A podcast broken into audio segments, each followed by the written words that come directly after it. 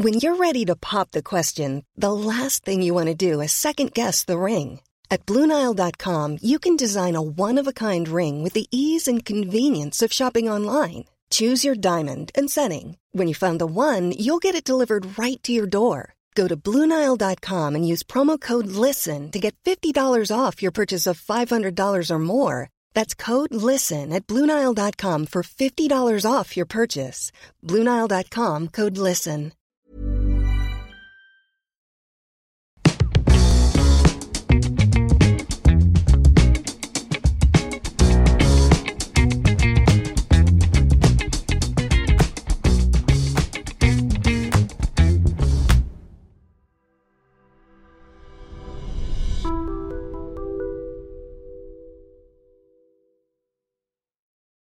La Universidad Francisco Marroquín, considerando que Juan Ramón Rayo Julián se ha distinguido por su dedicación y entrega a la noble causa de la libertad y al imperio de la razón, le confiere el grado honorífico de doctor en Ciencias Sociales.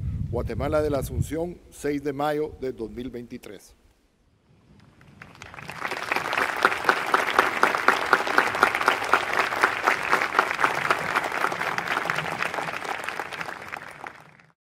no puedo más que empezar dándole mis más sinceras gracias a la Universidad Francisco Marroquín. Gracias en general por todo cuanto ha hecho esta institución durante su más de medio siglo de vida para difundir las ideas de la libertad no solo en Guatemala, sino en todo el mundo y muy en especial dentro de la comunidad hispanohablante. Y gracias en particular, claro, por la concesión de este doctorado honoris causa. Aunque, como su nombre indica, se trata de un doctorado que encuentra su causa en los supuestos honores acumulados hasta el momento por el doctorado, he de decir que el mayor honor en este acto es el mío.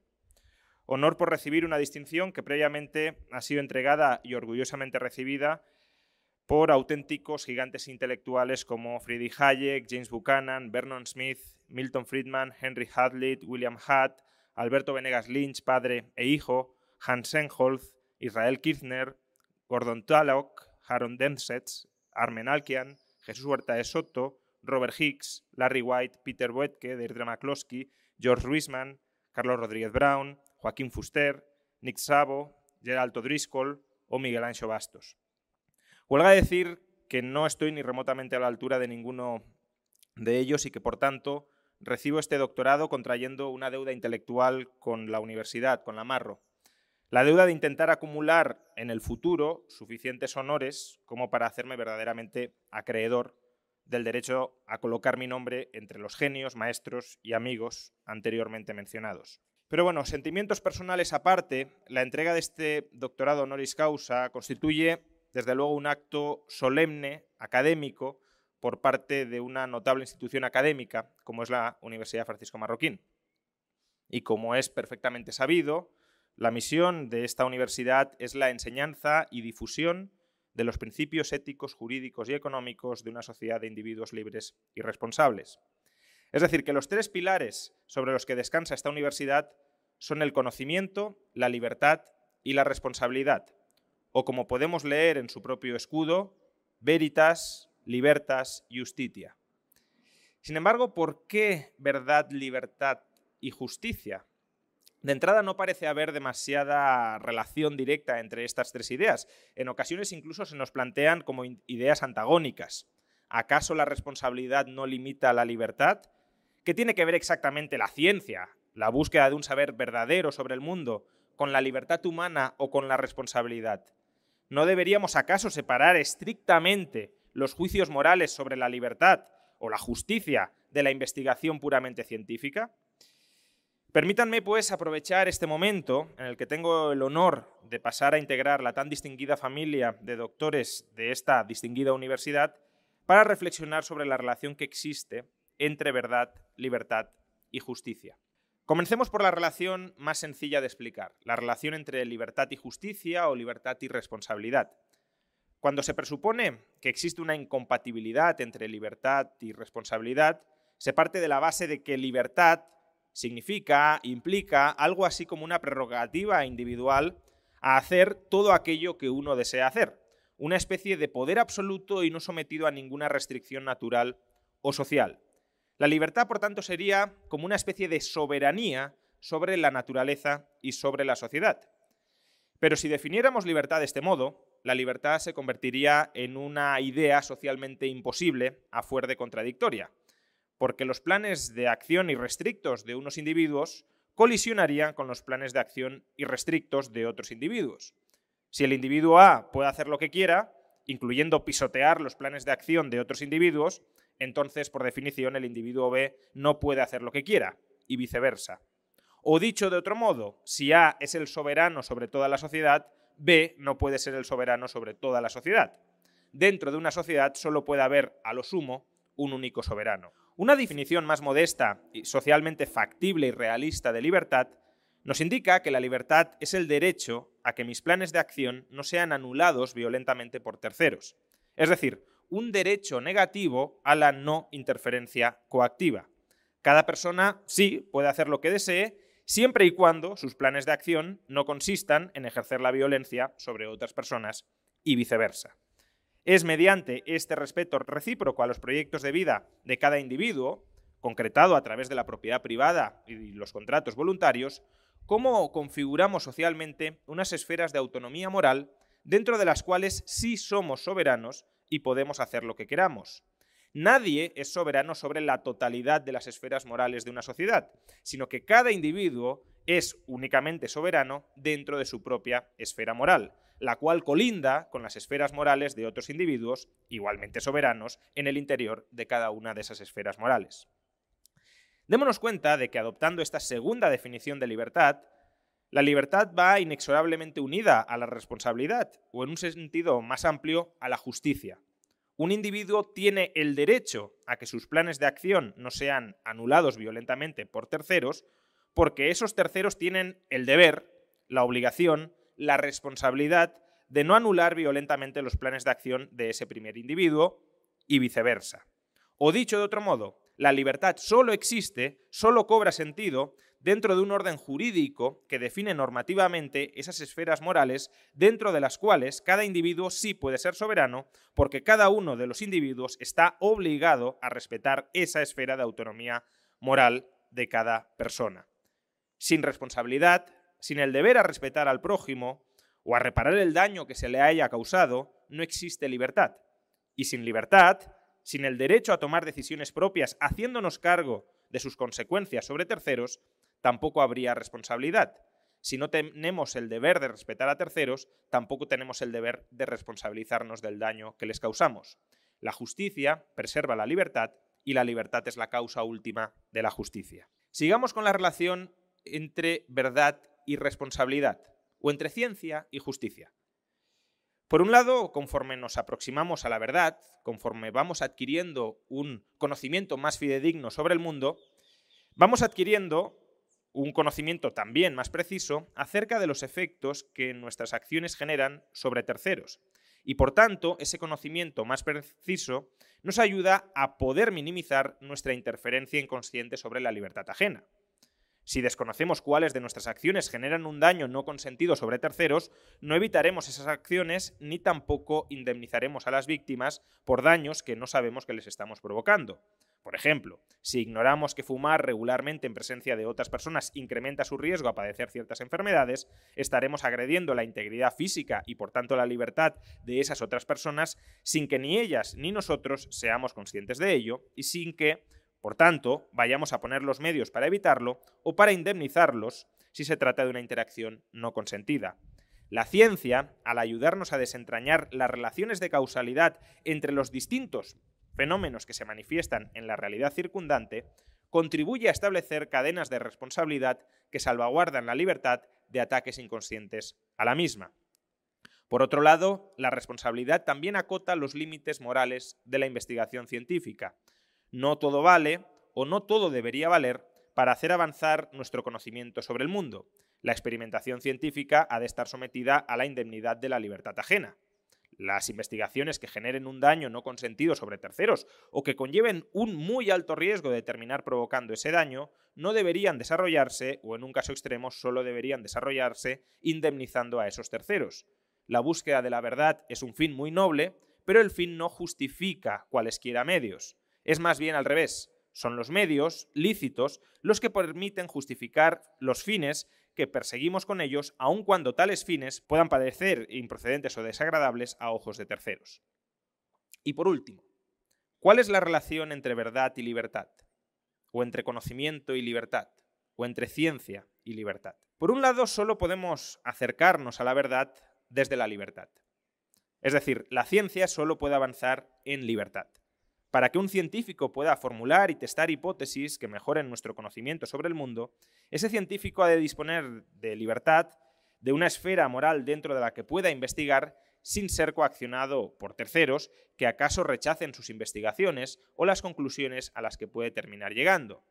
En la medida en que no poseemos un conocimiento pleno, perfecto y definitivo sobre la realidad, es necesario evitar que los consensos científicos provisionales se conviertan en dogmas inamovibles que petrifiquen nuestra ignorancia relativa.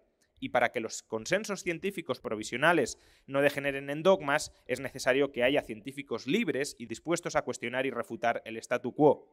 Es necesario que haya un mercado disputable de conjeturas científicas, un mercado que no esté cerrado a la competencia ideológica, la competencia entre científicos independientes y por tanto libres para cuestionarse y criticarse mutuamente sin someterse a ningún monopolio de una falsa verdad, es lo que posibilita avanzar hacia la auténtica verdad. Por otro lado, la ciencia puede contribuir a crear las condiciones que faciliten el florecimiento intelectual y material de la libertad. Primero, la ciencia puede crear nuevo conocimiento sobre la naturaleza humana y sobre la coordinación social que, al enfatizar la factibilidad de la armonía social de intereses y al desentrañar los requisitos para alcanzar esa armonía social de intereses, nos ayude a comprender generalizadamente por qué la libertad y sus concreciones jurídicas, como el derecho de propiedad. It's that time of the year. Your vacation is coming up. You can already hear the beach waves, feel the warm breeze, relax, and think about work. You really, really want it all to work out while you're away. Monday.com gives you and the team that peace of mind. When all work is on one platform and everyone's in sync, things just flow wherever you are. Tap the banner to go to Monday.com. Want flexibility? Take yoga. Want flexibility with your health insurance? Check out United Healthcare Insurance Plans. Underwritten by Golden Rule Insurance Company, they offer flexible, budget friendly medical, dental, and vision coverage that may be right for you. More at uh1.com. Hey, Dave. Yeah, Randy. Since we founded Bombus, we've always said our socks, underwear, and t shirts are super soft. Any new ideas? Maybe sublimely soft. Or disgustingly cozy. Wait, what? I got it. Bombus. Absurdly comfortable essentials for yourself and for those facing homelessness. Because one purchased equals one donated. Wow, did we just write an ad? Yes. Bombas. Big comfort for everyone. Go to bombas.com slash ACAST and use code ACAST for 20% off your first purchase. Y la libertad contractual es tan valiosa. Por ejemplo, el progreso en la ciencia moral o en la ciencia económica pueden iluminar a la sociedad acerca de las ventajas de la libertad y al hacerlo, motivar a los individuos a defenderla frente a todos aquellos que pretendan socavarla. En segundo lugar, la ciencia puede crear nuevas tecnologías que incrementen la abundancia efectiva de recursos mediante aumentos de la productividad y por tanto reducir un foco claro de conflictividad social, la escasez material. Es decir, la ciencia puede reducir los incentivos sociales a socavar la libertad, la lucha violenta por los recursos escasos. En tercer lugar, la ciencia también puede crear nuevas tecnologías o nuevos marcos institucionales que ayuden a defender la libertad frente a aquellos que pretenden conculcarla. Por ejemplo, la criptografía, Bitcoin, las impresoras 3D o incluso las investigaciones sobre el policentrismo contribuyen a crear nuevos pesos y contrapesos sociales que dificultan, encarecen el coste, de atacar la libertad por parte de aquellos individuos que eh, utilicen esos nuevos instrumentos como escudos frente a los agresores.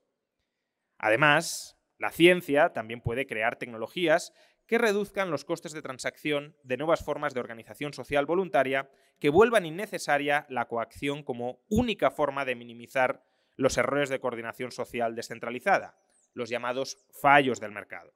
Por ejemplo, las tecnologías que rompan monopolios naturales, como pueden ser fuentes de energía descentralizadas, o que resuelvan problemas de información asimétrica, como la agregación descentralizada de conocimiento por parte de los usuarios a muy bajo coste, o que faciliten la provisión privada de bienes públicos, como proyectos de crowdfunding condicionados a alcanzar descentralizadamente determinados umbrales de recaudación, reducen la demanda social de coacción centralizada para resolver problemas ciertos de la coordinación social descentralizada. Sin embargo, no nos engañemos. La ciencia también puede contribuir a destruir las condiciones que facilitan el florecimiento intelectual y material de la libertad. En primer lugar, la ciencia puede crear nuevo conocimiento, y me estoy refiriendo a nuevo conocimiento verdadero, no a mentiras deliberadas para engañar a la población. La ciencia puede crear nuevo conocimiento sobre la naturaleza humana y sobre la coordinación social que en lugar de enfatizar la posibilidad de la armonía social, así como las condiciones necesarias para alcanzarla, enfatice la irreductibilidad del conflicto humano. Y al hacerlo, podría contribuir a desvalorizar socialmente la libertad, por tanto, desincentivando su defensa o incluso incentivando su ataque. En segundo lugar, la ciencia puede crear nuevas tecnologías que incrementen la productividad, pero que esas tecnologías, en lugar de eh, reducir la escasez, en lugar de incrementar la abundancia relativa de recursos, terminen aumentando la escasez efectiva, es decir, reduciendo la abundancia relativa de recursos. Si la mayor productividad posibilita que un mayor número de personas alcance un mayor número de fines y si además esos nuevos fines abren la puerta a la búsqueda de otros fines complementarios que antes ni siquiera se contemplaban, la demanda de recursos puede terminar aumentando más que la oferta, incrementando de esa forma la escasez efectiva. Esa es la principal conclusión de la llamada paradoja de Gibbons. Pues bien, esa mayor escasez efectiva puede conducir a una mayor conflictividad social y a mayores incentivos a socavar la libertad, conculcando los derechos de propiedad pacíficamente adquiridos. En tercer lugar, la ciencia puede crear nuevas tecnologías o nuevos marcos institucionales que faciliten el ataque a la libertad individual. Por ejemplo, las monedas digitales de los bancos centrales o los avances en el espionaje reducen el coste de atacar la libertad de las personas o encarecen nuestro coste a la hora de defender nuestra libertad. Les proporcionan a los agresores mejores espadas contra nuestros escudos. Y por último, la ciencia también puede crear nuevas tecnologías que requieran urgentemente de niveles de coordinación a una mayor escala de la que, al menos a corto plazo, podemos alcanzar mediante mecanismos voluntarios de coordinación descentralizada. Por ejemplo, pueden aparecer nuevas tecnologías que bajo ciertas condiciones constituyan una amenaza existencial para la humanidad, como las armas nucleares o la inteligencia artificial, y que el riesgo de esa amenaza existencial para la libertad solo pueda aplacarse o minimizarse a través de una coordinación a una escala tan grande que ésta solo pueda lograrse a través de la coacción para evitar el problema del free rider. En esos supuestos, las nuevas tecnologías aumentarían la demanda social de coacción centralizada para solventar las limitaciones a corto plazo de la coordinación social descentralizada. Y si esto último es lo que sucede, si el avance de la ciencia, si la búsqueda de la verdad socava la libertad, ¿cuál debería ser la actitud de los científicos y de los liberales? ¿Deberían los científicos seguir avanzando hacia una verdad destructiva de la libertad? ¿O deberían autocensurarse para salvaguardar la libertad? ¿Deberían los liberales renunciar a su defensa de la libertad? ¿O en cambio deberían abrazar la mentira para proteger la libertad? De entrada, tendríamos que evitar caer en el apriorismo de que existe una convergencia necesaria y última entre ciencia y libertad. El progreso científico, esa mejora continua en nuestro conocimiento sobre el mundo, constituye un camino con un destino final desconocido. No hay ninguna garantía de que conforme vayamos acercándonos a la verdad, vayamos a su vez disponiendo de mayores y mejores argumentos o de mayores y mejores tecnologías para proteger la libertad. Si desconocemos el contenido íntegro de la verdad, y lo desconocemos porque somos todavía relativamente ignorantes sobre todo el mundo que nos rodea, no podemos afirmar con certeza que conforme nos vayamos acercando a ese contenido íntegro desconocido, éste reforzará sí o sí a la libertad. Ahora bien, que a priori no exista una convergencia necesaria entre el contenido de la verdad y el contenido de la libertad, no impide que sí haya una convergencia entre la heurística de ambas. Para acercarnos a la verdad, debemos aceptar la provisionalidad de todo conocimiento y por tanto debemos mantenernos abiertamente escépticos frente a las verdades absolutas. Aprendemos dudando y cuestionando, no pontificando. Y de la misma manera, la moralidad práctica de la libertad descansa sobre un principio parecido. la presunción de la libertad. Indubio pro libertate. En caso de duda, respetemos la libertad ajena. Si exigiéramos a cada individuo que demostrara más allá de toda duda razonable por qué su libertad no merece ser conculcada, dada la infinidad de razones y argumentos que potencialmente podríamos llegar a buscar para justificar la conculcación de su libertad, anularíamos a efectos prácticos esa libertad. La persona no tendría tiempo para justificar frente a todos los posibles argumentos por qué su libertad no debe ser conculcada. Por eso, sucede más bien al contrario. Quien ha de demostrar, más allá de toda duda razonable, por qué la libertad de una persona podría ser excepcionalmente, merecería ser excepcionalmente conculcada, es quien desea conculcarla. Y en caso de duda respecto a los argumentos ofrecidos por esa persona para cercenar la libertad, no deberíamos cercenarla. Por ello, que el progreso científico nos conduzca provisionalmente a conclusiones o escenarios que debiliten socialmente la libertad no debería llevarnos ipso facto a enterrar la libertad.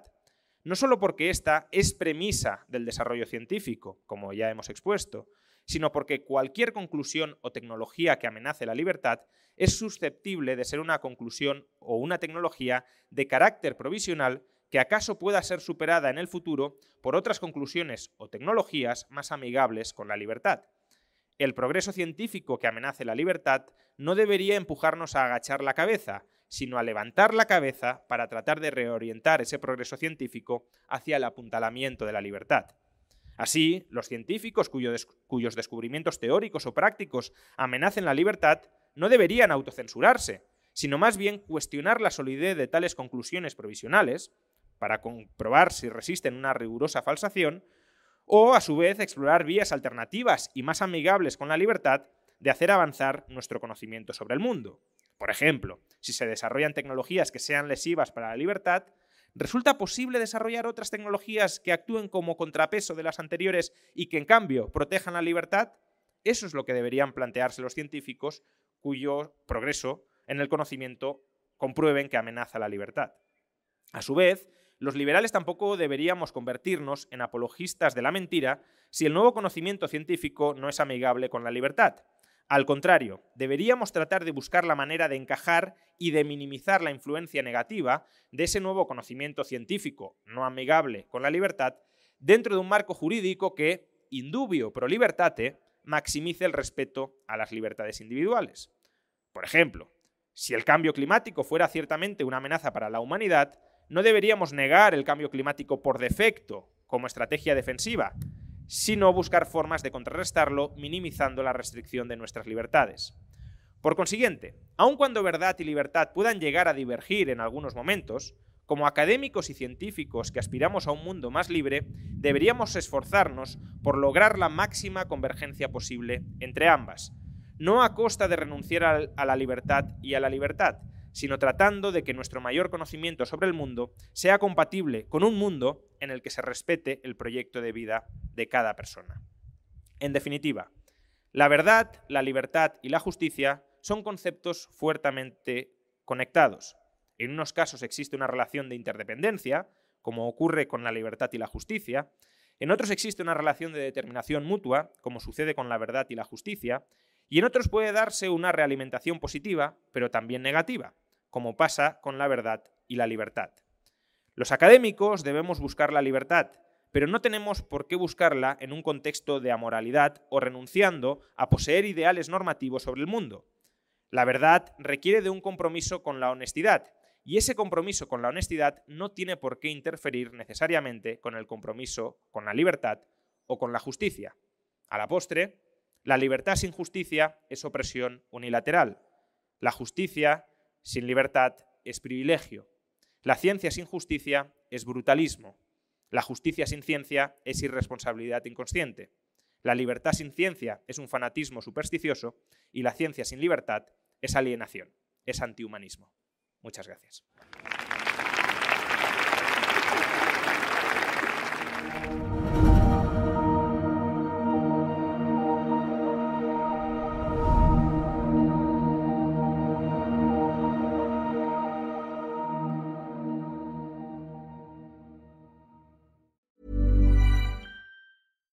Here's a cool fact a crocodile can't stick out its tongue. Another cool fact you can get short term health insurance for a month or just under a year in some states. United Healthcare short term insurance plans are designed for people who are between jobs, coming off their parents' plan, or turning a side hustle into a full time gig.